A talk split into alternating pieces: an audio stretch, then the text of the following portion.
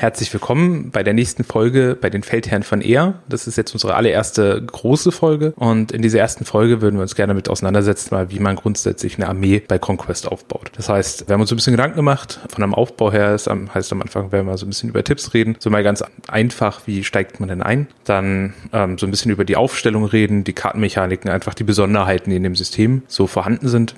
Und damit wollen wir dann eigentlich mal so ein bisschen einleiten, in der Hoffnung, dass es dann, glaube ich, den allermeisten erstmal hilft. So, mit dabei heute ist wieder der Christian.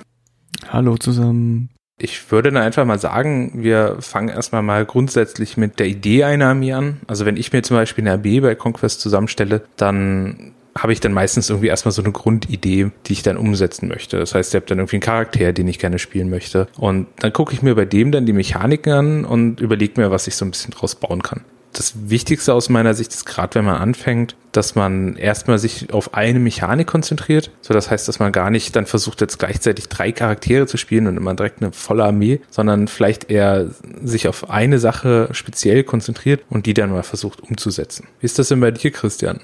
Gehst du da ähnlich ran oder gehst du da ganz anders? Nee, ich glaube, das ist tatsächlich ein sehr sinnvolles Vorgehen, weil auch gerade das System das ja sehr anbietet, ähm, dass Charaktere ja mit bestimmten Einheiten auch äh, aufs Feld kommen, ähm, sollte man da tatsächlich eher den Ball flach halten da gibt's natürlich dann verschiedene Möglichkeiten in jedem Volk. Ich gehe da tatsächlich immer auch so ein bisschen nach dem ersten Gefühl. Ne, möchte ich eher was, bisschen was Kämpferisches, bisschen was Zauberiges und dann gucke ich, was gibt's und von da aus mache ich einen Startpunkt und äh, ja, setzt das dann so peu à peu zusammen. Aber ich gehe da total konform, lieber erstmal mit einer Sache anfangen. Was mir dann tatsächlich sehr häufig passiert, dass ich dann immer sehr stark Richtung Kampf neige. Das heißt, ich baue mir da sehr, sehr starke Truppen zusammen oder überlege mir quasi, welche Kombinationen sehr starke ähm, Nahkampffähigkeiten oder Verkampffähigkeiten haben. Das kommt aber dann, also ich stelle am Ende immer fest, dass ich dann immer sehr viel gut kämpfen kann, aber sehr schlecht Missionsziele halten kann. Und das ist ja eine der wichtigen Sachen bei Conquest, dass Conquest ausschließlich in den allermeisten Missionen schließlich über die Missionsziele gewonnen werden. Das heißt also auch, wenn man quasi im letzten Zug noch gewiped wird und nichts mehr übrig hat, kann man das Spiel immer noch gewinnen, weil man halt dann über die wichtigen Punkte noch in dieser Runde gekommen ist. Ja, also das ist mir tatsächlich auch schon das eine oder andere Mal passiert, dass ich zwar das Schlachtfeld dominiert habe, aber dann über diese Siegpunkte verlor. Das ist aber natürlich bei vielen Rank and File so, ne? Siegpunkte sind essentiell. Rank and File hat ja eigentlich immer irgendwie auch was mit ähm, dem Schlachtfeld und der Beherrschung zu tun und eine bestimmte äh, ja Objectives einzunehmen oder Punkte zu halten oder eine Bewegung durchzuführen, um halt was einzunehmen. Und das ist, glaube ich, was, was vielen Leuten passiert, die sich am Anfang so sehr auf dieses Kämpfen ähm, ob die jetzt Nahkampf oder Fernkampf oder Zauberei konzentrieren und so ein bisschen die eigentliche Hintergrundmechanik für einen Sieg außen vor lassen. Das ist aber auch nur ganz natürlich, weil man sieht ja erstmal, was es alles Geiles in der eigenen Armee gibt und damit möchte man natürlich möglichst den anderen platt machen. Aber davon sollte man sich wirklich lösen und auch schon mal so ein bisschen die weitere Perspektive einnehmen. Ich glaube, das kann auch helfen, dass man am Anfang nicht irgendwie schnell gefrustet ist, wenn man dann nicht so gut zurechtkommt. Also es werden ja momentan gibt sechs offizielle Missionen, wovon eine quasi einfach nur Töte alles ist. Oder die anderen fünf sind eigentlich immer halte mehrere Missionsziele. Das können dann zwischen zwei und fünf, glaube ich, sein. Das heißt, das muss man dann auch bei seiner, den Anzahl der, der, Einheiten, die man braucht, um tatsächlich dann auch Missionsspiele zielen zu können, einfach auch mit betrachten. Also das heißt, mit einem Einheit, die dann sich auf Missionsziele konzentriert, ähm, ist es dann meistens nicht getan. Und das muss man auch so ein bisschen mit einkalkulieren. Wodurch bei mir dann häufig dann auch dazu neige, dass ich dann am Ende einfach nochmal ein starkes Regiment oder sowas, was dann gut kämpfen kann, rausschmeiße und dafür nochmal zwei, zwei Punkte Einheiten mit reinbringe. Wie ist das denn bei euch mit sekundären Missionszielen? Wer, spielt ihr die oder spielt ihr die gar nicht? Grundsätzlich spielen wir immer mit, mit diesen sechs, die du eben erwähnt hast, aus diesem offiziellen Regelbuch. Und diese Sekundärziele, die da auf den Karten formuliert sind, die finde ich tatsächlich eine grundsätzlich gute Idee, aber zum Teil nicht so wahnsinnig geglückt, weil die sich doch von Volk zu Volk sehr unterscheiden zum Teil und weil die auch, ja, einen so ein bisschen sehr in eine bestimmte Richtung drängen und die auch zum Teil, wenn man die zieht und nicht die richtige Armee dafür hat, auch gar nicht erfüllen kann. Könnte man natürlich Karten nachziehen oder man sagt, man zieht mehrere Karten und wählt dann davon welche aus. Ich finde es aber insgesamt, da könnte man noch ein paar Stellschrauben drehen, um das ein bisschen besser zu machen. Und meines Wissens nach wird, werden die auch auf Turnieren überhaupt nicht gespielt. Für Casual sind die aber sicherlich eine nette Abwechslung im Moment. Ja, das sehe ich genauso. Also bei uns werden auch sekundäre Missionsziele auch eigentlich nur bei so Bier- und Brezelspielen gespielt, wo man einfach mal ein bisschen Spaß haben will, weil die einfach sehr mächtig sein können und das durchaus nochmal das, das Ruder schnell rumreißen können, weil man dann auf einmal nochmal in der Lage ist, nochmal schnell zwei, drei Punkte zu machen, wenn die Konstellation da richtig steht. Aber so Raw würde ich sie jetzt auch nicht verwenden in einem Turnier. Ich war auf Frankreich, fand ich ganz spannend. Da ist es so, dass, äh, dass man quasi nachziehen kann, so lange bis man quasi zwei unterschiedliche Missionen hat, aber man muss sie auch erfüllen können. Also das heißt, wenn die Armee des Gegners zum Beispiel, wenn die eigene Mission ist, äh, töte ein Monster und der Gegner hat kein Monster, dann darf man halt auch neu ziehen. Mit solchen Sachen fand ich das durchaus lustig. Ich habe es aber auf dem Turnier auch als sehr stark empfunden, weil bei mir hat das auch zwei, drei Spiele durchaus sehr positiv beeinflusst.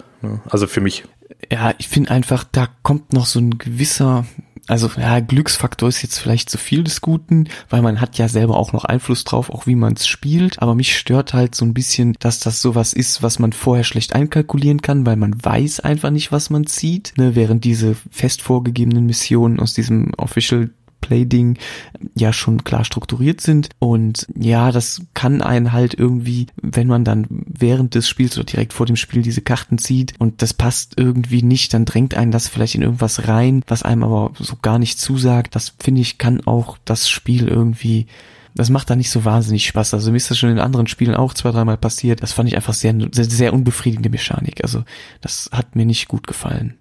Was ich da vielleicht so ein bisschen aus dem Hintergrund auch noch mitteilen kann. Also ich bin ja Vanguard bei Parabellum und da sind jetzt auch neue Missionen, also grundsätzlich neue Missionen in Arbeit, ähm, was natürlich dann jetzt auch spannend wird jetzt im Herbst. Ich denke mal, da wird es dann ein neues Kit geben, weil das gibt es eigentlich immer einmal jährlich. Und ich bin auch mal gespannt, ob sie dann die Hintergrund, also die Sekundärmissionsziele nochmal anfassen. Das ist ihnen durchaus bewusst, dass die nicht gut auf einem Turnierformat trainieren. Also die wurden auch, glaube ich, auf dem großen Turnier der GenCon wurden die auch nicht gespielt ja, groß ist ja auch immer relativ, ne? also das war nicht so groß, wie die gerne tun. Trotzdem war es natürlich interessant zu sehen, was die da spielen. Und ja, tatsächlich ist das was, was ich auch schon gehört habe. Jetzt habe ich zwar keine Insider-Informationen, aber das wird ja auch über deren Kanäle und ähm, im Discord und so auch durchaus offen kommuniziert, dass die wissen, dass das nicht das Gelbe vom Ei ist mit diesen Karten. Wobei ich grundsätzlich finde, dass die sechs Missionen aus diesem ähm, Regelwerk, was dabei gefügt ist äh, ans Spiel, die sind tatsächlich ganz gut. Also da finde ich, sind sehr nette Ideen dabei, aber da machen wir wahrscheinlich noch mal irgendwann eine eigene Folge zu. Äh, das sprengt sonst hier den Rahmen. Ja, denke ich auch. Was man da vielleicht auch nochmal an der Stelle erwähnen sollte, plus weil wir das auch letztens nochmal diskutiert hatten, ist immer die Diskussion des Metas. Immer ganz viele Diskussionen oder ganz viele ähm, sagen, so und so sieht das Meta in Conquest aus. Ich glaube, da sind wir beide einer Meinung, dass man, also aus unserer Sicht gibt es aktuell noch kein Meta, also zumindest kein globales. Es gibt eher ein lokales Meta. Wir habt da auch mit vielen noch zum Beispiel aus Amerika auch schon geredet und die kannten einfach Nords nicht. Die wurden einfach bei denen nirgendwo gespielt und ähm, dann verschiebt sich natürlich das Meta extrem, weil Nord Haben ja schon eine sehr spezielle Spielweise, dass sie sehr schnell sehr viel Druck machen, sehr früh. Und das beeinflusst natürlich so ein Meta. Das heißt, so generell sowas und sowas kann man spielen oder kann man nicht spielen. Das hängt aktuell auch einfach sehr stark immer von der Gruppe ab, in der man spielt. Und immer schön viel ausprobieren. Das, man kann nur lernen da bin ich völlig bei dir. Ich habe die Diskussion auch schon mit mehreren Leuten geführt, ähm, auch aus dem internationalen Bereich vor allem. Einige Leute haben da sehr starke Meinungen über vermeintliche Metas. Ich glaube, da ist man echt viel zu früh. Das Spiel ist zu jung. Es gibt noch nicht die Anzahl an Turnierspielen insgesamt auf der ganzen Welt überhaupt, dass man da was festmachen könnte. Es gibt sicherlich Kombinationen, die ergeben mehr Sinn und welche, die ergeben weniger Sinn, so was ihre Schlagkraft angeht. Aber von Meta, also da sind wir noch, glaube ich, ein gutes Stück von entfernt. Das ist viel zu früh. Und das ist halt auch Stilfrage. Und das Meta oder die Spielweise kippt ja auch ganz schnell mit den Missionen. Sagen wir mal, die bringen jetzt im Herbst neue äh, Secondaries raus, eigentlich äh, Secondaries, neue Missionspakete, dann kann sich das einfach schon wieder ganz ändern. Ne? Also da sind wir auch viel zu früh, da bin ich ganz bei dir. Was ich übrigens auch sehr positiv finde, weil ich finde einfach neue Missionspakete, wenn die einmal jährlich rauskommen, das kenne ich von vielen anderen Tabletops, das ist einfach, es belebt immer die äh, Spieleszene einfach ungemein. Man gibt dann komplett neue Sachen und das ohne, dass man jetzt große Listen-Updates oder sowas mal nach sich zieht, äh, führt das einfach dazu, dass dann massiv viele Sachen sich verändern innerhalb der, der ganzen Spielerschaft. Ne? Und das finde ich dann auch mal sehr spannend. Das bringt dann eigentlich auch allein schon immer genug Spielspaß mit sich. Ja, total. Also das hat halt einen riesen Einfluss, weil man einfach Listen nochmal neu denken muss. Probiert nochmal ganz andere Einheiten aus. Es ergeben sich vielleicht neue sinnvolle Kombinationen, die man so vorher nicht auf dem Schirm hatte, weil sie nicht notwendig waren. Da kann man total viel machen, auch ohne jetzt ganze Armeebücher umzuschreiben. Und einmal im Jahr so ein Update ist eigentlich für mein Empfinden genau die richtige, ja, das ist genau der richtige Zeitrahmen. Ne? Einmal im Jahr neue Missionen, das ist perfekt. Also das belebt das, ergänzt das. Man sollte jetzt natürlich nicht zu krass den Twist reinbringen, aber ein bisschen frischer Wind, ey, hat zum System noch nie geschadet. Also das einzige Wichtige aus meiner Sicht ist da immer noch, noch zu betrachten, dass man so was wie Notfall-Updates noch mit drin hat. Also wenn man sich da, wenn der Hersteller sich da mal wirklich hart vergriffen hat, also ich habe das auch bei einem anderen System, das hat das System quasi für ein Jahr getötet, weil der Hersteller quasi gesagt hat, wir machen einmal im Jahr Regel-Update und das war's und dann war es halt kaputt. Also zumindest turniertechnisch ist das dann sehr schwierig. Das ist dann natürlich schon wichtig. Aber ich denke auch so einmal im Jahr. Das ist jetzt auch das, worauf sie sich, glaube ich, so ein bisschen eingependelt haben. Und denke mal, damit sind wir auch echt alle gut bedient. Da hat man auch genug Zeit, sich auf alles mal einzustellen, alles mal so ein bisschen auszuprobieren und dann auch noch viele Spezialsachen mal, mal ein bisschen ausprobieren, wo man mal vielleicht ein bisschen speziellere Listen zum Beispiel spielen kann. Also denke ich auch, Hotfix muss immer drin sein. Wenn sich jetzt irgendwas zeigt, wo echt die Hütte brennt, dann werden sich auch ausreichend Leute melden. Da hatte ich aber bis jetzt eigentlich immer bei Parabellum das Gefühl, die nehmen das ernst. Die haben dann eine gute Kommunikation mit der Community. Und ja, auch die ganzen letzten Updates, die ich gesehen habe, waren von der Grundintention meiner Meinung nach immer richtig. Ne? Manchmal, klar, manche Sachen, da schlagen sie ein bisschen drüber. Manche Sachen sind irgendwie ein bisschen drunter. Aber im Schnitt ist das schon sehr stimmig. Ja, was halt was sehr auffällig geworden ist, war, als sie Armeeregeln für alle Völker eingeführt haben, auf einmal. Das hat man dann natürlich schon sehr stark gemerkt, dass es auch schwierig zu balancen ist auf diesem Scale, ne, weil man auf einmal wirklich eine, eine, eine fundamentale Mechanik pro Armee einführt, was dann sehr, sehr viele Auswirkungen hat. Auf jeden Fall. Aber gut. Dann würde ich sagen, kommen wir doch jetzt mal von unserem kleinen Exkurs ein bisschen ins nächste Thema. Und zwar haben wir jetzt ganz viel auch über Missionsziele und Missionen gesprochen. Und da ist ja eigentlich so ein bisschen der Kasus Knaxus auch, wie man das angeht. Und da ist bei Conquest einfach eine der wichtigsten Grundsätze, dass es drei Einheiten Klassen gibt, leichte, mittlere und schwere Einheiten.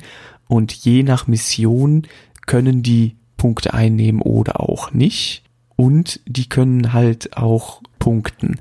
Und das ist ähm, was, was total wichtig zu beachten ist, dass man da eine gesunde Mischung hat. Ne? Also es gibt halt, weil man einfach auch nicht immer weiß, gerade auf Turnieren oder auch wenn man sich so zum Casual-Spielen trifft, welche Mission spielen wir denn? Ne? In der einen Mission sind leichte Einheiten sehr gut, in der anderen Mission sind schwere Einheiten sehr gut. Das heißt, grundsätzlich bietet sich bei Conquest an, ja, von allem etwas mitzunehmen. Und das finde ich auch einen sehr gesunden Ansatz, weil es tatsächlich so ein Spam von bestimmten Einheiten verhindert.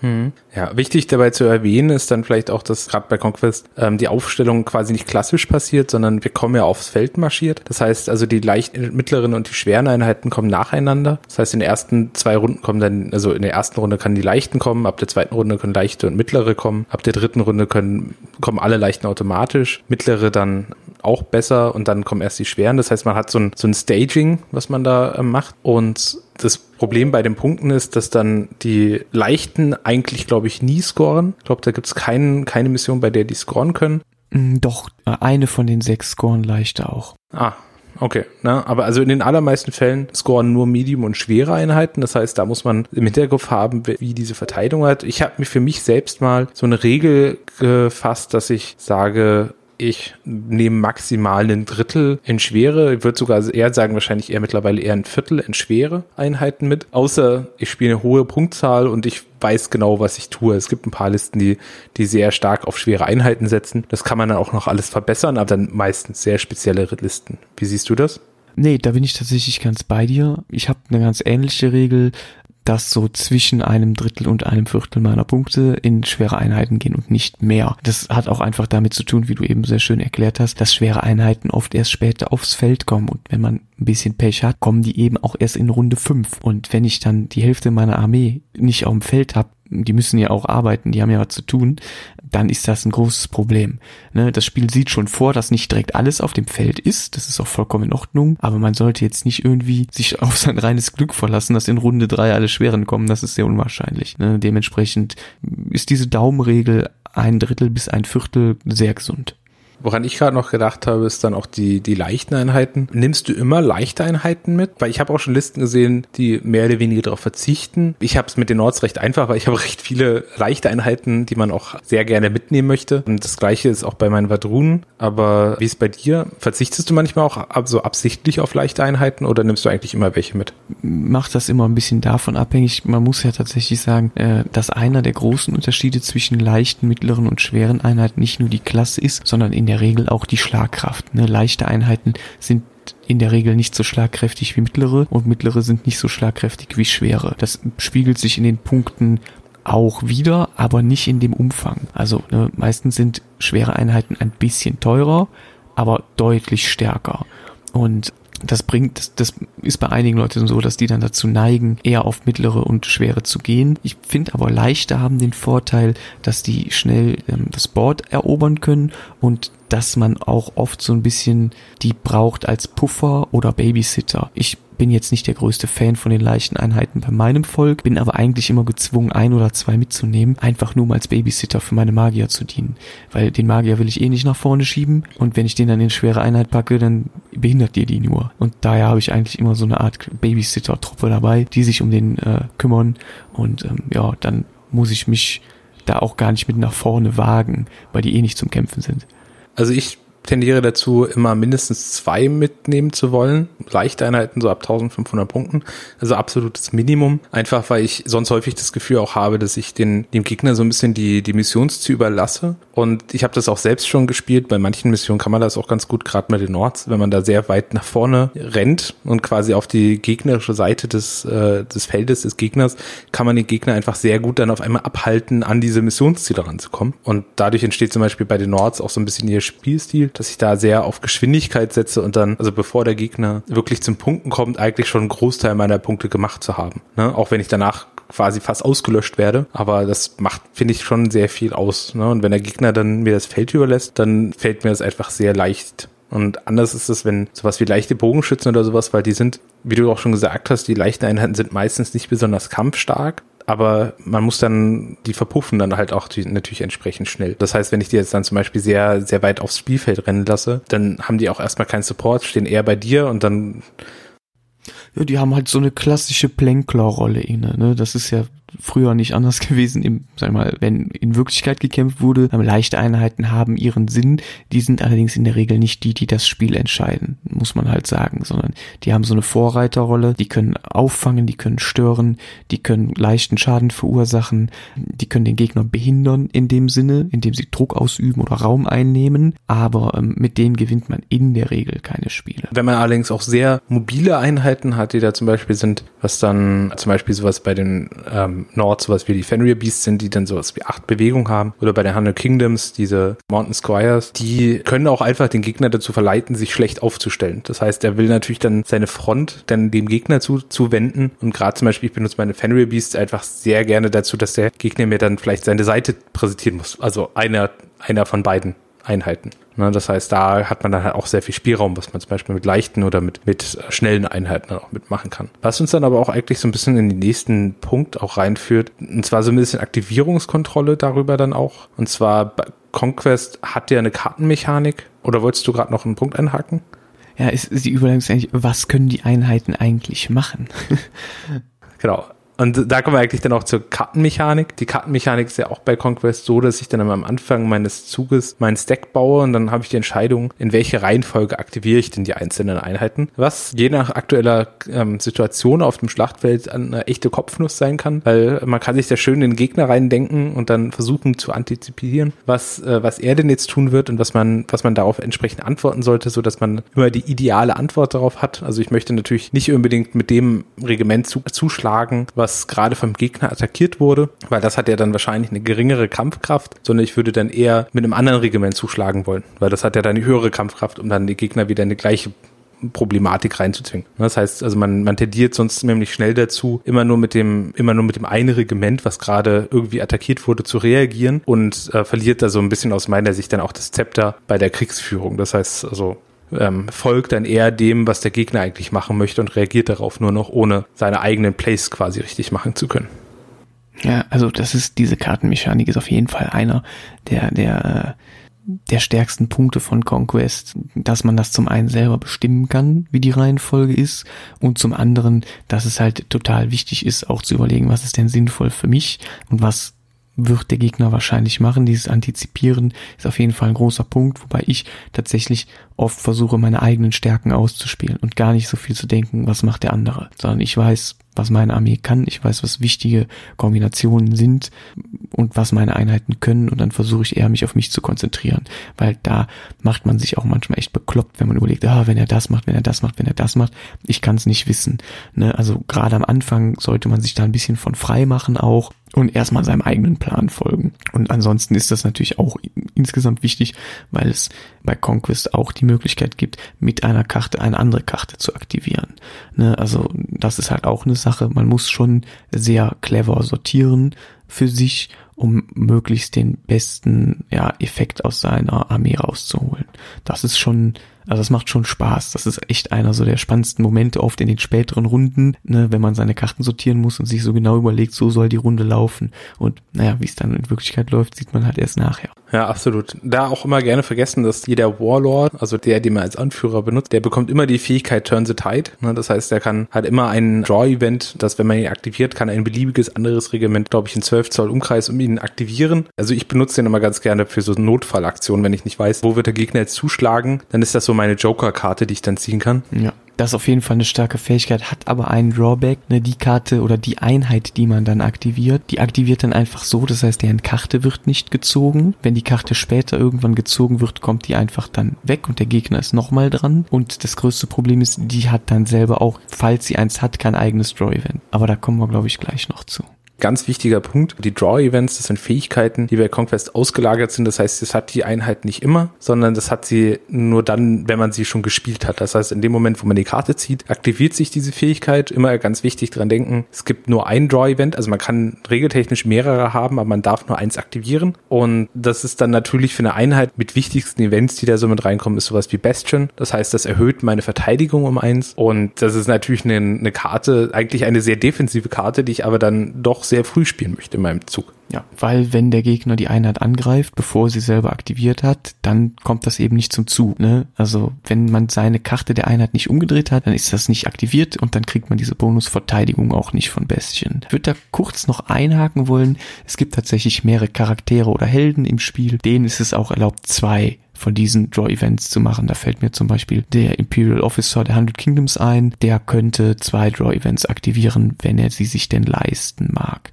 Ansonsten gebe ich dir total recht. Draw-Events haben sehr hohes Potenzial, viel Einfluss aufs Spiel zu nehmen, müssen aber halt auch bezahlt werden. Also umsonst gibt's die meistens nicht. Es ist oft etwas, was man als Einheitenaufwertung zukaufen muss. Das bezahlt man dann halt auch mit Punkten. Muss man sich eben überlegen, kommt das zum Einsatz? Wie nützlich ist das für meinen Spielstil? Es verleitet auch nicht so stark dazu, sich einfach nur mit Sonderregeln vollzukippen. Man hat sehr viel Kontrolle darüber, wie man sie aktiviert aber man muss es dann halt auch immer im Hinterkopf behalten, was dann eine schöne Ebene aus meiner Sicht zu Conquest hinzufügt. Also ich persönlich mag das bei so Tabletop-Spielen, dass ich dann immer das Gefühl habe, es ist meine Kontrolle. Ne? Ich habe das Gefühl, ich habe jetzt hier nicht durch einen blöden Zufall verloren, sondern ich habe sehr viel Einfluss drauf gehabt und danach denke ich mir immer so, das hättest du besser spielen können. Das hättest du vielleicht wissen können, das hättest du da und da in der richtigen Reihenfolge spielen können. Passiert leider auch viel zu häufig, dass man den Stack genau falsch rumbaut. Ich habe das mittlerweile einigermaßen raus, aber gerade am Anfang ist mir das echt häufig passiert, dass ich den genau falsch falsch rum zusammengesetzt habe. Ich habe mir dann nur dadurch abgewöhnen können, dass ich mich dann irgendwann gezwungen habe, es immer trotzdem zu spielen. Vorher habe ich es mir dann immer erlaubt, ja, okay, komm, dann tauschen wir jetzt nochmal alles. Und dann habe ich es einfach nie gelernt. Also erst nachdem ich mich dann gezwungen habe, wirklich hart zu spielen, habe ich es dann auch in, nach relativ wenigen Spielen auch tatsächlich recht gut rausbekommen. Jetzt passiert mir das nur noch in seltenen Spielen. Ja, das ist bei mir ganz ähnlich. Ich finde es auch, wenn man jetzt Einsteigerspiele macht oder Casual spielt, dann finde ich das vollkommen okay, auch mal zu sagen, äh, da habe ich mich versortiert, ist das okay, aber die Grundintention ist halt, dass man da schon wirklich wichtige Entscheidungen trifft. Und wenn man die quasi zurückschrauben kann oder zurückkoppeln kann, dann bringt das nicht so viel. Das ist halt nicht der Sinn des Spiels. Das ist natürlich super ärgerlich, wenn man blöd sortiert hat, aber da muss man im Zweifel dann auch einfach echt mit leben. Ist da auch, ist da auch eher meine Einstellung zu sagen, so, ja, bisschen Pech gehabt, ne? Kommt aber wirklich immer auch ein bisschen aufs Spiel an also ich weiß gar nicht, wo ich den Spruch her habe, aber irgendwie Lernen durch Schmerzen. Das, das prägt sich einfach viel besser ein. Der nächste Punkt, den ich hier so ein bisschen auf meiner Agenda habe, ist das Thema grundsätzlich Regimenter. Was bei Conquest nochmal besonders ist, ist, dass es hier ein Stand-Konzept gibt. Es gibt immer eine Vierer-Base, da sind immer vier Modelle drauf und diese Stands sind dann miteinander verbunden. Also man muss hier mindestens zwei breit machen, das heißt zwei Stands nebeneinander. In den allermeisten Fällen hat sich es, glaube ich, so eingepegelt, dass man so äh, drei Stands breit, also ein bis drei breit nach hinten. Ich glaube, ansonsten wird dieser Block auch einfach zu unhandlich. Ja, das kommt ein bisschen drauf an, auch was man spielt. Da gibt's auch durchaus größere Blöcke, ja, so bis zu neun Stands kann man da durchaus gehen.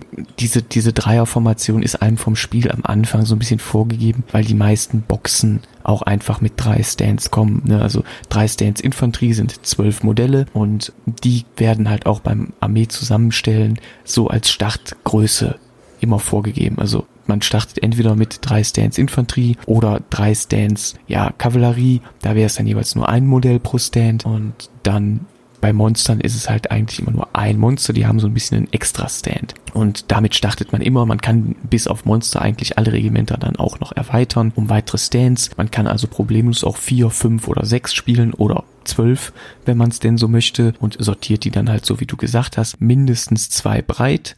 Ich glaube, Maximum gibt's da tatsächlich nicht, aber mehr als vier ist ungewöhnlich, weil es ist ja ein Rank and File und Regimenter können sich zwar bewegen, aber wenn sie sich ja, sag ich mal, zur Seite drehen wollen, dann müssen sie schwenken. Und das kostet sehr viel Bewegung, je breiter man ist.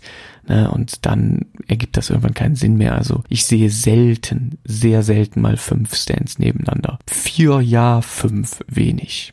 Also ich kenne das auch nur für sehr stark beschusslastige Listen, die billige Fernkämpfer haben, die einfach eine, so eine breite Fire Range erstellen wollen. Ansonsten kenne ich das aber auch nicht, auch weil das, wie du auch schon gesagt hast, das macht die Einheiten einfach extrem unmanövrierfähig und in den allermeisten Fällen macht es natürlich auch mehr Angriffsfläche für den Gegner. Das heißt, es ist natürlich noch einfacher, diese Einheit dann auch zu binden und darum möchte man dann meistens eigentlich eher ein bisschen kompakter bleiben. Stimmt auf jeden Fall. Das ist so. Und man muss auch sagen, je nachdem, wie viele Stands man hat, hat man ja auch bestimmte Boni. Ne? Also zum einen kompakter stehen mehr Manövrierfähigkeit, breiter aufgestellt meistens mehr Schlagkraft, weil die Stands, die vorne sind, auch ihre vollen Attacken ins Spiel einbringen. Die hinteren Reihen schlagen dann mit etwas weniger Attacken zu. Das ist so ein bisschen so eine Abwägung. Und zum anderen je größer eine Einheit ist, desto besser ist quasi deren Moral. Ne? Moral ist in Conquest mit Resolve benannt, quasi der Wille zum Kämpfen. Und je größer so ein Regiment ist, desto besser wird auch deren Moral. Die haben zwar einen Grundwert, elitäre Einheiten haben natürlich einen höheren Grundwert, aber bei allen Einheiten gilt mehr Stance, besserer Resolve in der Regel. Da ist es auch nicht wichtig, in welcher Reihenfolge oder wie breit die Einheiten stehen, sondern es ist einfach nur nach der Anzahl der Stands. Eins bis drei Stands gibt es keinen Bonus. Vier bis sechs gibt dann plus eins auf den Moralwert und sieben und mehr gibt dann plus zwei. Ich glaube, das geht theoretisch sogar noch höher, aber das ist, glaube ich, eher eine, eine Theorie. Ja, es kommt eigentlich nie vor. Also habe ich so auch noch nicht erlebt. Ich glaube, das Größte, was ich mal gesehen habe, waren neun Stands in einer in einem Regiment. Drüber geht's in der Regel nicht, weil die auch sonst zu viele Punkte fressen. Man möchte sich auch ein bisschen breiter aufstellen. Wenn ich meine ganze Armee nur aus drei Einheiten besteht, dann verliere ich, wie eben von uns erklärt, das Objective Game und dann bringt mir das auch nichts mehr. Das bringt uns nochmal ganz kurz zu dem Thema mit den Aktivierungen zurück. Hast du so eine, auch so eine Grundzahl an, wie viel Aktivierungen du ungefähr mitnimmst auf einem 1500 oder 2000 Punkte Spiel? Weil das finde ich halt auch noch sehr wichtig, dadurch, dass du, du nimmst ja immer einen Charakter mit, mit bis zu vier Regimentern pro Charakter. Das heißt, hast du da irgendwie so eine grobe Zahl, was du da gerne mitnehmen willst? Oder machst du einfach nur so? Nee, tatsächlich nicht. Also ich finde tatsächlich, dass das auch durchs Spiel so ein bisschen vorgegeben ist. Dadurch, dass man ja auf diese Missionen spielt und dadurch, dass halt, wie du sagst, jeder Charakter vier Regimenter mitnehmen kann, läuft das eigentlich bei 1500 Punkten immer auf irgendwas zwischen 8 und 10 hinaus. Sehe ich auch selten anders, ne, weil jeder Charakter ist ja eine Aktivierungskarte plus jedes Regiment ist eine Aktivierungskarte. Und manche Leute haben halt dann vielleicht zwei Charaktere mit jeweils vier Regimentern dabei, andere haben drei Charaktere mit jeweils zwei. Das sind dann entweder acht oder neun Aktivierungen und selten sieht man mal auf der Punktgröße deutlich weniger oder deutlich mehr. Ich finde schon, dass das Spiel einem da einen gesunden Rahmen irgendwie automatisch vorgibt. Dann bei den Regimentern, finde ich, gibt es nochmal eine ganz wichtige Unterscheidung zwischen den Nahkampfregimentern und den Fernkampfregimentern. Und das hast du eben gerade in so einem Nebensatz schon angesprochen, dass ja hintere Einheiten sie immer nur supporten. Das heißt, sie bringen nicht ihre volle normale Einheitenstärke mit oder Angriffskraft mit, sondern in den normalen Fällen ohne Sonderregeln bringen die einfach, jeder Stand bringt einen Angriff mit. Das Problem ist hier, dass das sich insbesondere auf die Fernkampfeinheiten sehr negativ auswirkt, dadurch, dass sie, sie anstatt ihrer vier Schuss, die normalerweise normalerweise so eine Einheit oder so ein Stand hat, nur noch einen Schuss mitbringen. Und das will man ja normalerweise nicht oder möchte man eigentlich nie. Darum hat sich für mich so ein bisschen auch die Regel rausgestellt, dass ich Fernkampfeinheiten eigentlich immer nur in einer Dreierbreite, also quasi drei Stands mitnehme. Vielleicht mal noch einen vierten Stand, wenn ich noch mal ein bisschen Punkte übrig habe. Und ich stecke da eigentlich immer den kostenlosen Leader mit rein. Und äh, bei mir ist es tatsächlich so, dass ich Fernkampfeinheiten eigentlich nie mit einer Standarte ausrüste. Das ist bei mir genauso. Also ne, diesen Anführer, diesen Leader, wie du sagst, sollte man immer mitnehmen. Der ist umsonst. Das braucht man einfach nur anklicken, dann ist er dabei. Den muss man ja auch in der Regel nicht mal gesondert darstellen. Und ähm, ja, ansonsten hast du völlig recht. Fernkampfeinheiten in kleinen Einheiten, weil die auch echt nur aus Pappe meistens sind. Die sind zum Beschuss da, zum Ablenken, zum ja bisschen Niederringen über die Zeit. Und da sollte man möglichst wenig Punkte in große Einheiten investieren. Das ist einfach nicht deren Aufgabe, ein großer Block zu sein. Habe ich auch noch nie anders gesehen. Bei Conquest kannst du ja ohne Abzüge, wenn du dich richtig positionierst, in den Nahkampf reinschießen. Dadurch finde ich, behalten sie durch das Spiel hinweg ihre Relevanz, weil häufig hatte ich es bei anderen Spielen auch so, dass wenn Einheiten im Nahkampf sind, dass sie da auf einmal die Fernkampfeinheiten so ein bisschen auscanceln, weil die auf einmal nicht mehr reinschießen dürfen oder nur mit massivem Mali. Das finde ich sehr angenehm, weil ich dadurch sehr spannende taktische Spiele gerade in der Mitte habe, wo dann meine Fernkampfeinheiten noch interessant positioniert werden, damit sie halt auch noch ein bisschen teilhaben können am Kampf. Ja, die sehe ich genauso. Die haben durchaus immer ihre Relevanz. Ich gehe eigentlich fast in keine Schlacht ohne mindestens eine Fernkampfeinheit. Es kommt immer ein bisschen auch auf die Armee an, die man spielt. Manche Armeen haben einfach sehr gute Auswahlen und vielleicht sogar verschiedene gute Auswahlen. Andere Armeen sind da ein bisschen eingeschränkter unterwegs. Aber eine gute Fernkampfeinheit ist eigentlich in jedem Volk oder in jedem Armeebuch vorhanden und das bietet sich immer an, eine auch mitzunehmen. Aus verschiedensten taktischen Gründen, die wir aber sicherlich mal in so einem Taktikguide dann äh, abklappern werden. Ja. Wie ist das bei Nahkämpfern? Wie rüstest du die üblicherweise aus und wie baust du die von der Größe her?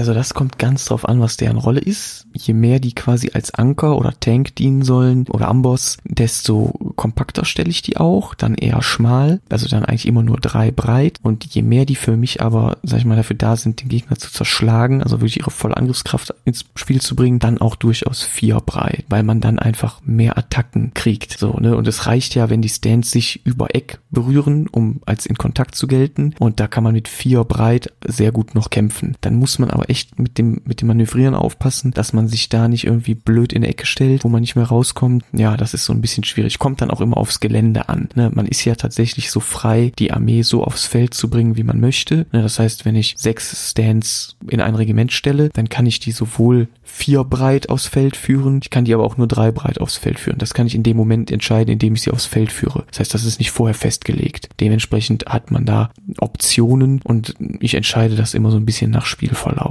dann. Aber grundsätzlich gucke ich mir die Einheit an, überlege, was hat die für eine Rolle und rüste die dann so aus und spiele die auch so, wie ich mir das vorher überlegt habe. Ne, sind die ein Amboss oder sind die ein Hammer?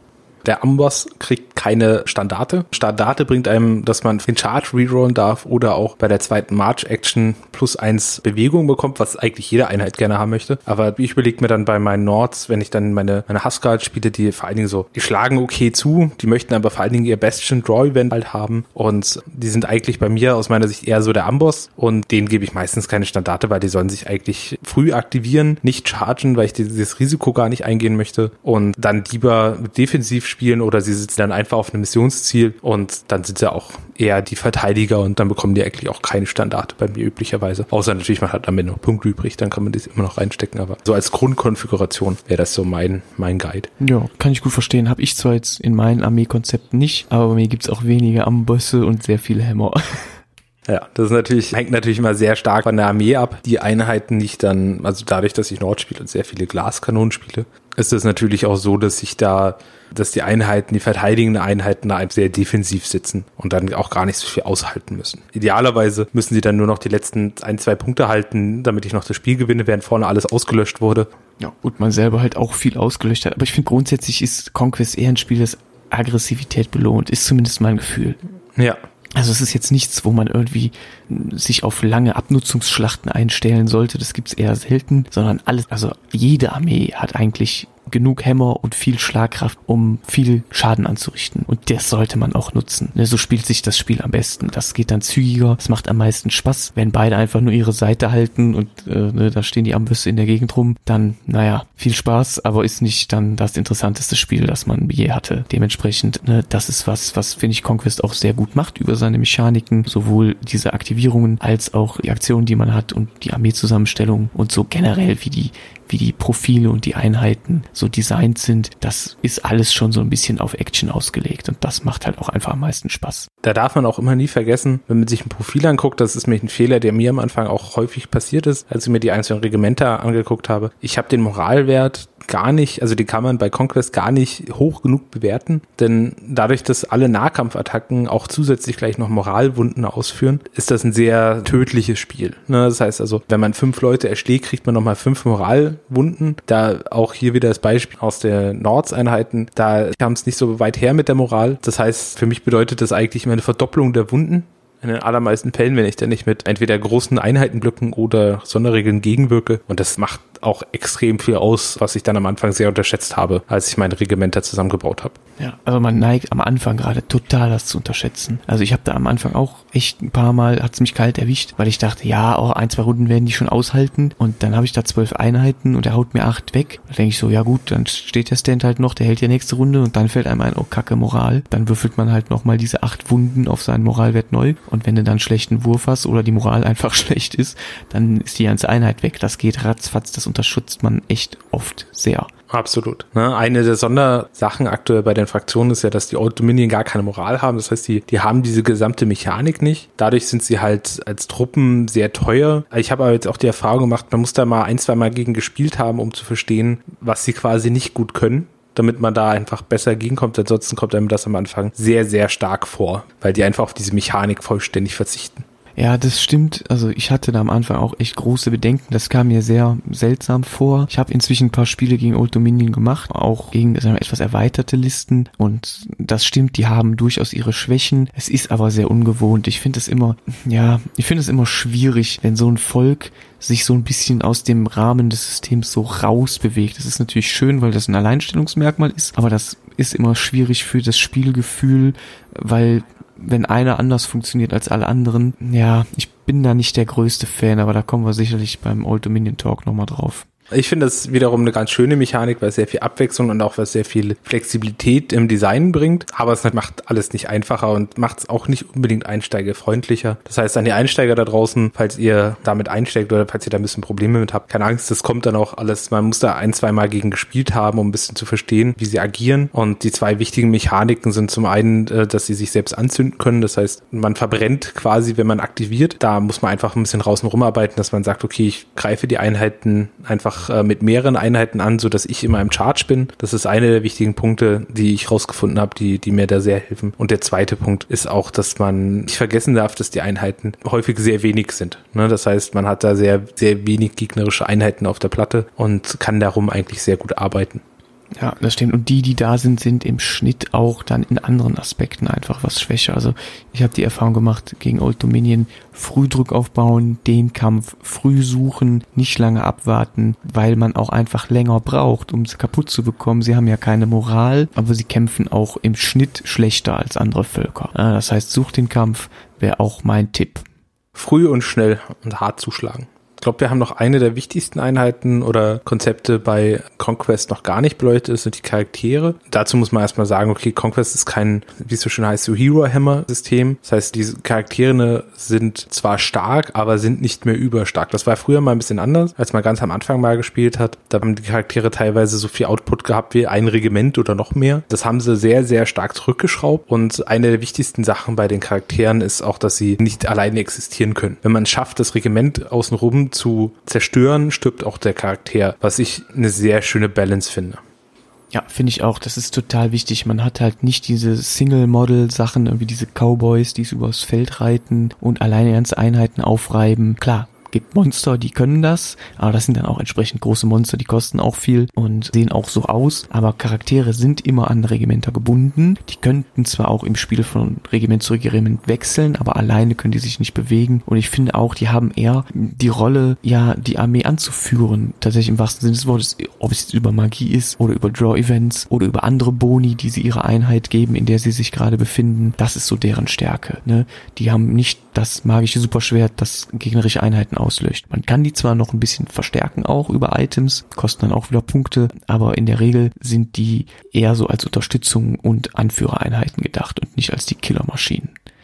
Also ich unterteile die Charaktere so in so drei grundsätzliche Gruppen. Das eine sind die Kämpfer-Charaktere, die entweder einen starken Schuss oder einen wirklich starken Nahkampf haben, was man nochmal in eine Truppe reinmacht, um da vielleicht nochmal so ein bisschen extra Punch reinzubringen. Es gibt die Magier, die einfach qua ihrer Magie nochmal die Fähigkeit mitbringen, die man dann vielleicht gerne in der Armee hätte. Und die, ich nenne sie jetzt mal die Utility-Charaktere, die zum Beispiel vor allen Dingen Sonderregeln mitbringen. Ich glaube, der Imperial Officer gehört da auf jeden Fall mit dazu, dessen Hauptaufgabe einfach ist, verschiedene Einheiten nochmal zu buffen oder besondere Fähigkeiten zu verleihen.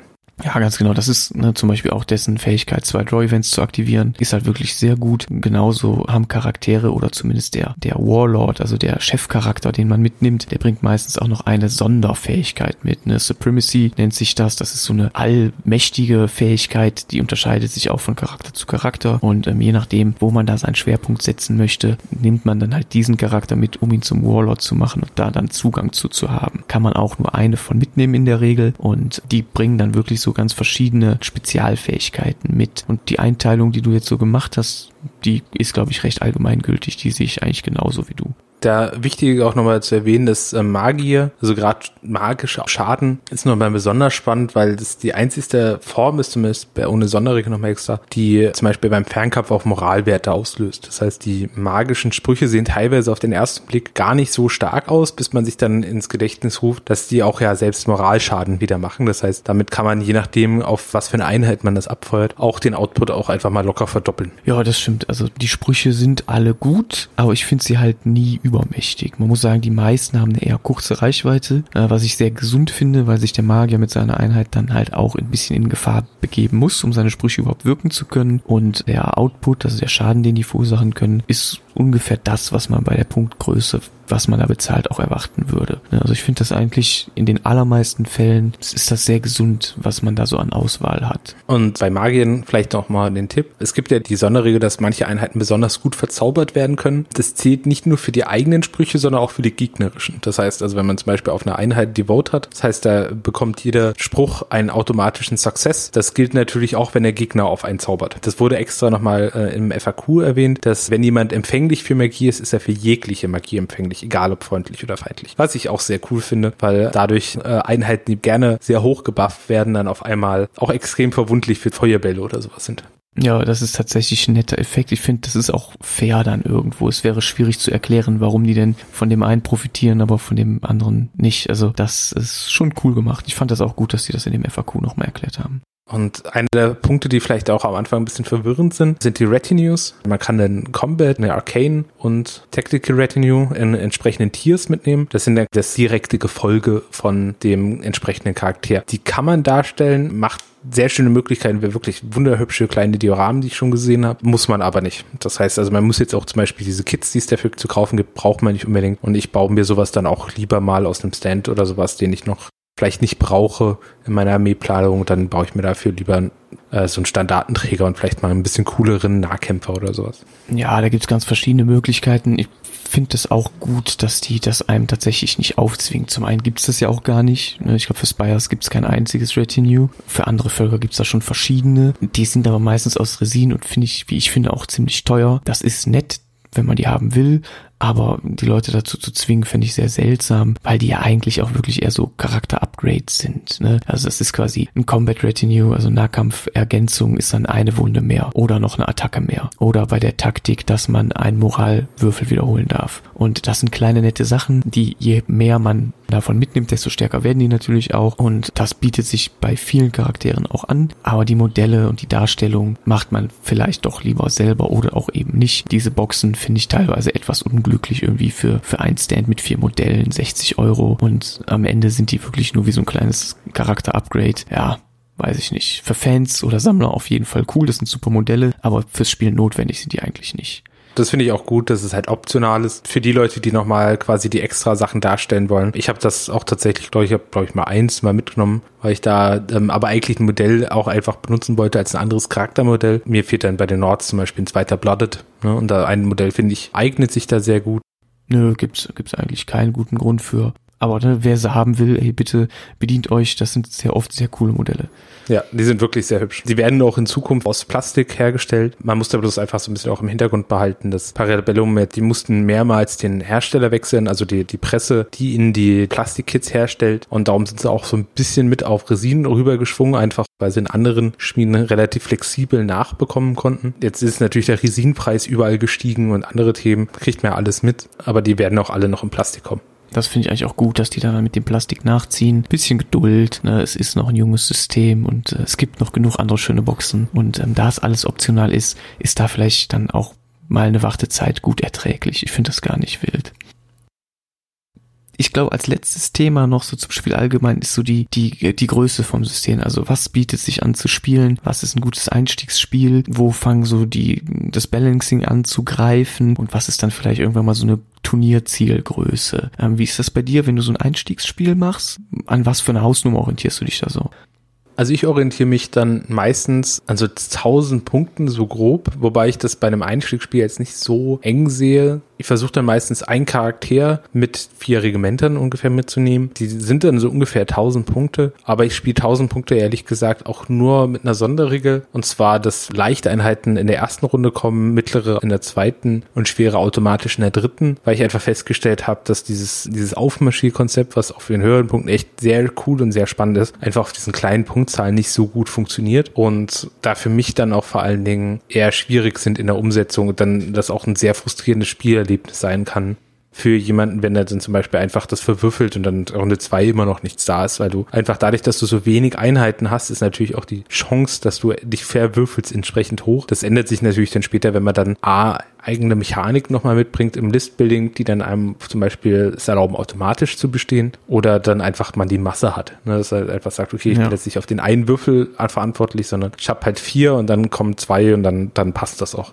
Ja, also das finde ich ganz interessant, das mache ich ganz ähnlich. Tatsächlich ist es bei mir aber, dass ich da nicht dieses automatische habe, sondern bei so Einstiegsspielen orientiere ich mich auch so grob an 800 Punkten. Ich mache das eigentlich immer ohne Charakter, weil Charaktere bringen immer noch mal extra Regeln mit, die lasse ich da meistens raus und dann nehme ich vier gegen vier Regimenter und mache so eine Aufstellungszone, wie man das klassisch kennt. Jeder hat eine Seite und da stellt man dann einfach seine Armee rein und dann geht's los. Finde deine Idee aber vielleicht tatsächlich sogar noch besser als mein Prinzip. Ich glaube, das werde ich beim nächsten Mal versuchen, das leichte, mittlere und schwere einfach erste, zweite, dritte Runde automatisch reinkommen, weil man das schon dann auch damit einführt, dieses Prinzip. Ich denke mir bei Einstiegsspielen oder Lernspielen aber immer so wenig wie möglich, so viel wie nötig, damit das Spielerlebnis einfach so im Vordergrund steht. Und da ist meine Erfahrung, je weniger Regeln man erklären muss, desto besser. Und darum lasse ich zum Beispiel auch Charaktere im ersten Spiel außen vor meistens. Also die Charaktere außen vor zu lassen, finde ich auch eine gute Idee. Das werde ich auch mal ausprobieren. Du hast schon recht, ne? Das bringt nochmal eine zusätzliche Komplexität mit. Um, außerdem kennst du das, dass man ja auch äh, bei Einführungsspielen spiele ich grundsätzlich ohne Warlord-Fähigkeit, quasi ohne die, die Volksmechaniken. Und das cancelt das natürlich dann auch mit direkt aus, weil dann hast du ja eh keinen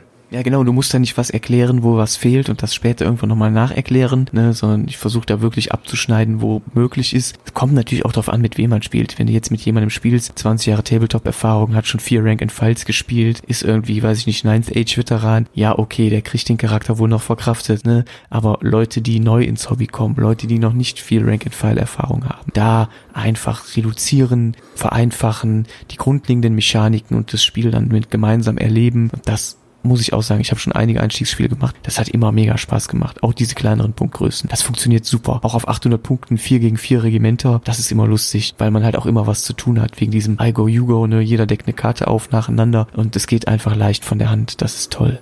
Absolut, kann ich nur zustimmen. Gibt es eigentlich auch wenig von meiner Seite da noch zu ergänzen von dem Balancing her finde ich, ist so mein Empfinden, dass es ab 1500 Punkten gut funktioniert. Liegt vor allen Dingen daran, dass zum Beispiel manche Warlord-Fähigkeiten das eigene Regiment betreffen oder die eigene Warband. Das heißt, das sind die, die vier Regimenter, die der entsprechende Charakter dann zum Beispiel mitgenommen hat. Das ist so eines der sagen wir mal, Beispiele, die bei mir dann zum Beispiel wieder aus den Nords kommen, gibt einen Warlord, der kann seine gesamten vier Regimentern Flank geben. Das heißt, sie bekommen quasi bei der ersten Möglichkeit aufs Spielfeld. Bei 1000 Punkten wäre das sehr, sehr krass, weil da quasi Gesamtarmee kommt, Runde zwei. Bei 2000 Punkten sieht das dann schon ganz anders aus, weil es dann auf einmal nur noch die Hälfte maximal der Armee ist. Ne? Und dann ist das auch der gesamte Vorteil, den man da bekommt und dann balanced sich das sehr, sehr gut aus.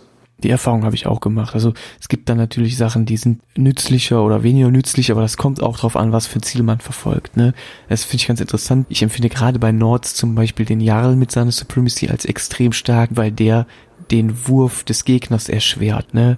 Das ist eigentlich genau andersrum als das, was du gerade geschildert hast. Und je nachdem, was für Ziel man verfolgt und wie die eigene Liste strukturiert ist, kann man da ganz unterschiedlich rangehen. Und das ist auch total spannend immer zu sehen, wie verschieden die Konzepte sind. Und das zeigt eigentlich auch nochmal, dass es so, wenn andere Leute von Meta reden oder das ist eine super Liste, ne, alles ist mit Vorsicht zu genießen. Also wir sehen so die Spitze des Eisbergs, die so aus dem Wasser rausragt, aber wenn man mal unter das Wasser guckt, da wartet noch einiges. Und die Komplexitäten und wenn man dann immer mehr auf auf die Spieler trifft, die dann ihre Armee dann auch schon sehr lange spielen und dann auch schon sehr viele Dinge ausprobiert haben. Da kommen dann nochmal super spannende neue Ideen rein. Total. Ich bin auch tatsächlich jetzt so seit ungefähr einem Dreivierteljahr mit einer ähnlichen Liste unterwegs, in leichten Variationen, aber das Konzept ist gleich. Ne? Das basiert auf so ein paar Verkettungen von, von Mechaniken und ich merke auch immer so, mit kleinen Tweaks ändert sich die Liste wieder. Spiele laufen ganz unterschiedlich. Je nach Mission muss ich da anders rangehen und da habe ich mit einer Liste in verschiedenen Variationen echt viel Spaß und kann da viel ausprobieren und das so langsam meistern. Und ich glaube, das ist auch was, wenn jetzt Leute neu ins Hobby kommen und mit einer Liste anfangen und Einheiten mögen, nehmt die Sachen erstmal, spielt damit, lernt das Spiel und lernt eure Armee kennen. Nur weil man jetzt beim ersten Spiel einmal überfahren worden ist, heißt das nicht, dass die Liste schlecht ist. Und auch nicht, dass die Einheiten schlecht sind. Und auch nicht, dass ihr schlechte Spieler seid. Sondern man muss sich erstmal eingewöhnen und eingrooven. Und auch kleine Änderungen, eine Einheit austauschen gegen eine andere, kann in einer größeren Liste schon einen Rieseneffekt haben. Und da muss man sich einfach rantasten. Das ist für alle gleich insbesondere wenn man vorher noch kein Rank and File gespielt hat, diese ganze Regimentsbasis, die man dann immer im Auge behalten muss, was die Manövrierung angeht. Ich glaube, das kennt jeder Rank and File Spieler, dass man einen perfekten Plan hatte und dann aus Versehen eine eigene Einheit in den Weg gestellt hat, ne? weil man da irgendwie einfach nicht dran gedacht hat, jetzt bei den Kartenmechaniken, die zuerst aktiviert hat, dann nach vorne gestürmt ist voller Freude und dann später feststellt, oh shit, da wollte ich eigentlich durch mit der anderen Einheit und habe mir jetzt gerade selbst den Weg versperrt, was dann aber auch sehr viel Spaß dann macht, aus meiner Sicht. Ne? Macht sehr viel Wiederspielwert. Also bis ich gewisse Mechaniken dann auch da verinnerlicht hat, so, so, ähm, so Züge, die ich da ähm, klassisch mache, da kommen wir dann auch in einem Fraktionsfokus bei den Nords nochmal drauf zu. Da habe ich sicherlich einige Spiele gebraucht, bis da diese Kombinationen mal drinne waren, dass ich das sauber runterspielen konnte, ohne mich da zu verhassen. Das ist bei mir genauso gewesen und ich glaube, das geht am Anfang allen so. Je weiter man ins Spiel reinkommt, je mehr man spielt, desto besser wird man einfach mit diesen ganzen Abläufen, desto sicherer ist man sich auch bei den Dingen, die man davor hat. Und ja, das macht auch Spaß. Das ist dann halt so eine Lernerfahrung, die man oft hat und die nimmt man mit und dann denkt man da beim nächsten Mal dran. Und das ist dann halt auch cool, wenn es dann klappt, ne? Weil wenn es dann einmal rumst, weil man es richtig abgespielt hat und vielleicht auch die Würfe noch stimmen, dann ist es richtig geil. Also das macht schon großen Spaß. Und ich muss auch ehrlich sagen, ich freue mich auch immer, wenn ich das bei Leuten sehe. Wenn jemand eine richtig geile Combo zündet, dann ist mein erster Gedanke immer so, oh shit, jetzt kriege ich sie drauf. Und im nächsten Moment denke ich dann oft so, geil, hat er gut gemacht, ist eine coole Combo. Also in der Regel, ne, wenn man mit Leuten spielt, die man kennt oder ne, in, einer, in einer netten Runde ist, auch auf Turnieren, der Umgang ist oft super. Und ne, man weiß dann auch zu schätzen, was da, was da abgelaufen ist. Und klar, manchmal ärgert man sich, aber hä, es ist immer noch ein Spiel, ne? Also cool bleiben. Mein Zettel ist damit jetzt ein bisschen am Ende. Hast du noch irgendwelche abschließenden Worte, die du vielleicht noch generell zum Armeeaufbau machen möchtest? Nichts Großes, nur was ich am Anfang gesagt habe. Entscheidet euch für eine Armee oder ein Volk, lernt die kennen, lest euch alles in Ruhe durch, überlegt, was gefällt mir, was für einen Stil habe ich oder möchte ich spielen. Wer nach Ästhetik gehen will, ist genauso gut erstmal und ne, fangt klein an, reduziert, lernt und baut dann immer größer. Ich kenne viele Leute, die wollen irgendwie kaufen sich für weiß ich nicht viel Geld eine 2000 Punkte Armee, kleben die zusammen, wollen direkt loslegen und sind ein bisschen gefrustet. Das ist ja auch irgendwie klar, ne? Startet klein, ne? Macht diese 800 Punkte, vier Regimenter Sachen. Dann geht er hoch auf 1000, 1250, 1500 und dann ist 2000 drin. Nehmt euch da ein bisschen Zeit, macht das in Ruhe und dann macht das am meisten Spaß. Und dann kommt man mit der Übung auch immer besser rein und dann hoffe ich, dass wir uns irgendwann auf dem Turnier treffen. Von meiner Seite her würde ich zum Anfang immer noch empfehlen, sich auf eine Mechanik zu begrenzen. Nicht gleich drei Charaktere mitnehmen, sondern ähm, auch wirklich erstmal klein oder auch wirklich eine Sache gezielt zu verbessern. Das geht ja natürlich einher so ein bisschen mit der Punktanzahl. Und es geht natürlich einher damit, was man spielen möchte. Das heißt, was für ein Thema möchte man denn darstellen und auch welche Charaktere möchte man sehen. Bei den Charakteren sollte man vielleicht auch dran denken, die am Anfang noch nicht so mit Sonderregeln voll zu packen oder mit Artefakten, weil das A sehr schnell, sehr stark in die Punkte reingeht und dann auch sehr verwirrend wird. Also mit den ganzen Sonderregeln, die man dann bedenken muss, das ist dann für den Einstieg bestimmt auch nicht förderlich. Da stimme ich dir völlig zu. Sollte man lieber Vorsicht walten lassen. Also da ein, zwei Sachen kann man dem Charakter sicherlich gönnen, aber viel mehr muss es am Anfang wirklich nicht sein. Ich bin da selbst auf meinen Turnierlisten eher vorsichtig. Also bei mir hat kaum ein Charakter mehr als zwei oder drei Dinge im Inventar. Gut, ich glaube, damit haben wir es dann. War sehr schön, dass ihr bei uns dabei wart. Ich hoffe, es hat euch gefallen. Gebt uns natürlich gerne Feedback. Wir sind wie immer auf dem Discord-Channel, der hier auch in den Show Notes verlinkt ist, äh, verfügbar und freuen uns natürlich über Feedback. Oder wenn ihr Themenwünsche habt. Die nächsten Themen, die wir jetzt so ein bisschen angehen werden, werden so Einstiegsleitfäden für die verschiedenen Völker. Was wäre denn vielleicht am Anfang unserer Meinung nach sinnvoll zu kaufen? Und wie spielen die sich auch so ein bisschen, so dass es für alle interessant ist? Auch die Leute, die da nicht einsteigen wollen, so dass sie da ein bisschen besseres Gefühl dafür bekommen. Was kommt denn da auf mich zugerollt. Ich denke, wir werden uns da bemühen, klar, das so einsteigerfreundlich wie möglich zu machen, aber habt ihr heute sicherlich auch gemerkt, der ein oder andere Tipp an die erfahreneren Leute oder die eine oder andere Sache, die man vorher nicht wusste, ist sicherlich für alle dabei. Dementsprechend äh, freuen wir uns sehr, wenn ihr auch dann wieder mit am Start seid und ja, den äh, Schluss überlasse ich gerne dir. Dann bis zum nächsten Mal bei den Feldherren von Ehr. Tschüss. Tschüss.